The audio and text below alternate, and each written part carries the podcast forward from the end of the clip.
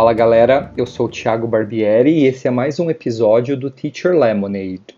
Faz um tempinho que eu não passo por aqui, mas mês de julho é aquela correria, né? A gente tem muito treinamento, muita formação de professores, mas estou aqui para mais um episódio e hoje a gente vai falar um pouquinho sobre como tornar as nossas aulas online mais interativas. Uma vez que a gente está falando de aluno do século XXI, eu acho que o importante dizer aí que o professor online ele precisa achar formas para fugir da caixa. A aula tradicional não cola mais com, com o aluno do século XXI. Aquela aula que só o professor fala, só o professor entrega conteúdo.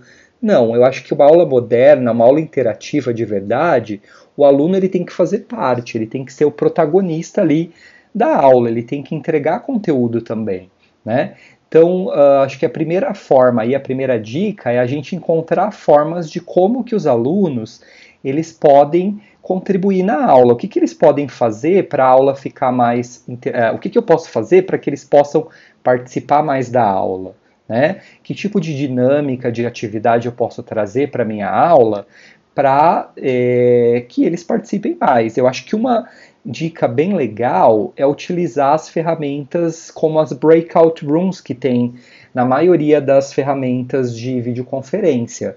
Através das breakout rooms, a gente consegue dividir os alunos em grupos, em pares, e eles podem produzir conteúdo, podem discutir alguma coisa. Então, se eu usar isso com mais frequência, a minha aula online vai ficar mais interativa, né?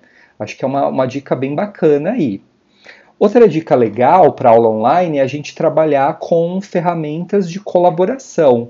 Então, por exemplo, eu posso falar lá do, do Google Docs. O Google Docs é uma ferramenta que eu posso compartilhar um documento com os meus alunos durante a aula, dar permissão para eles editarem esse documento e eles trabalharem em cima do documento, todo mundo escrevendo ao mesmo tempo, colaborando e aprendendo junto, né? Então, uh, seria um, um handout moderno aí o Google Doc. O aluno adora, às vezes, ganhar um papelzinho do professor, um handout, uma atividade extra. Então, por que não criar essa atividade no Google Documentos, no Google Docs? Uh, ele não é a única opção, tem muita coisa de colaboração. Prometo fazer um post lá no Instagram para dar algumas dicas de ferramentas de colaboração. Uh, mas é legal a gente investir aí na, na colaboração, que é uma das habilidades, inclusive, aí do século XXI. O Padlet é outro exemplo de ferramenta colaborativa. É como se eu tivesse uma parede lá na minha sala de aula e os alunos fossem colar ali algumas notas no post-it, algumas fotos, coisas que eles acham relevante ali para o tema da lição, da aula. Pode até ser um, uma, uma atividade pós-atividade principal para o aluno compartilhar o que ele achou, o que, que, que ele curtiu, o que, que ele esperou, esperava da atividade. Tem inúmeras coisas que dá para fazer aí no, no Padlet, né? Uh, seguindo essa mesma linha, a gente utilizar uma lousa interativa. Eu dei a sugestão de lousa interativa, tem várias opções lá no Instagram. É, mas tem muita lousa que permite fazer esse compartilhamento também, dessa colaboração. O aluno consegue escrever, consegue compartilhar ideias na lousa e tudo isso vai deixar a aula mais interativa, né?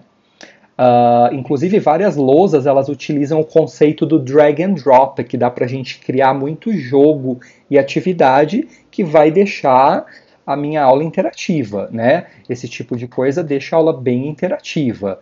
Uh, se você não conhece nada ali, o próprio Google Slides, por exemplo, no modo de edição, você pode fazer um drag and drop ali para o aluno arrastar as coisas, né?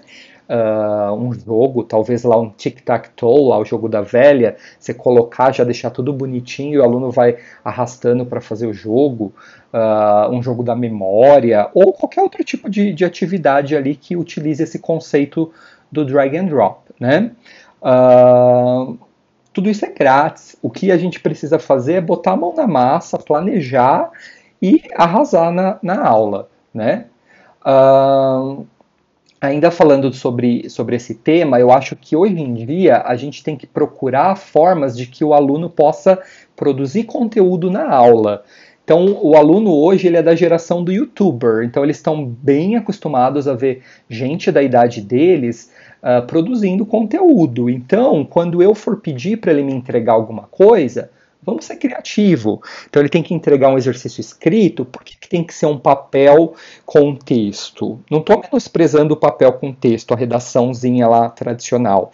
Mas a mesma redação ela pode ser entregue através de uma postagem de um blog, de um, uma postagem na rede social, ou mesmo a criação de um site simples. A gente tem o Wix, a gente tem o Google Sites, tudo ferramenta grátis, que tem a versão grátis, que dá para o aluno entregar um conteúdo ali para você. Falando de produção oral, ele pode entregar um áudio para você, um vídeo, um podcast. Uh, tudo isso vai deixar a aula bem interativa, né? Eu acho que é planejamento. É a, a chave aí para o sucesso é o planejamento.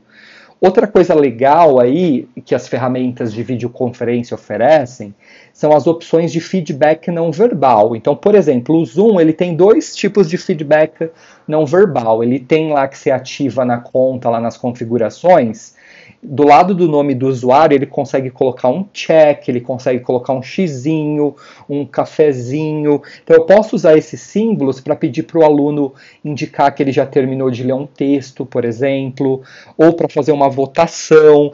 Quem acha que, que é isso, usa o verdinho. Quem acha que é aquilo, usa a xícara de café né? Outra ferramenta que o Zoom também tem para interatividade aí é o, o, as reações. Então dá para o aluno mandar um joinha, dá para ele mandar uma carinha. Então tem bastante coisa aí que dá para a gente fazer é, com essas ferramentas. Eu dei exemplo do Zoom, mas todas as ferramentas de videoconferência têm algum tipo de feedback não verbal. Basta a gente conhecer a ferramenta para a gente ter essas ideias e criar atividades bem bacanas, né? O uh, que mais que a gente pode falar aí de interatividade? Bom, interatividade é ter é, várias atividadezinhas, joguinhos, coisas que uh, o aluno possa botar a mão na massa. Tem o Kahoot, uh, tem o Mentimeter, tem várias coisinhas que dá para a gente fazer e deixar a aula bem bacana, né? Bom, acho que para resumir, uma aula interativa é aquela aula que o aluno é protagonista, é aquela aula que o professor foi criativo, planejou e se jogou no universo da criatividade aí, da interatividade online. Eu acho que, que é esse o segredo, né?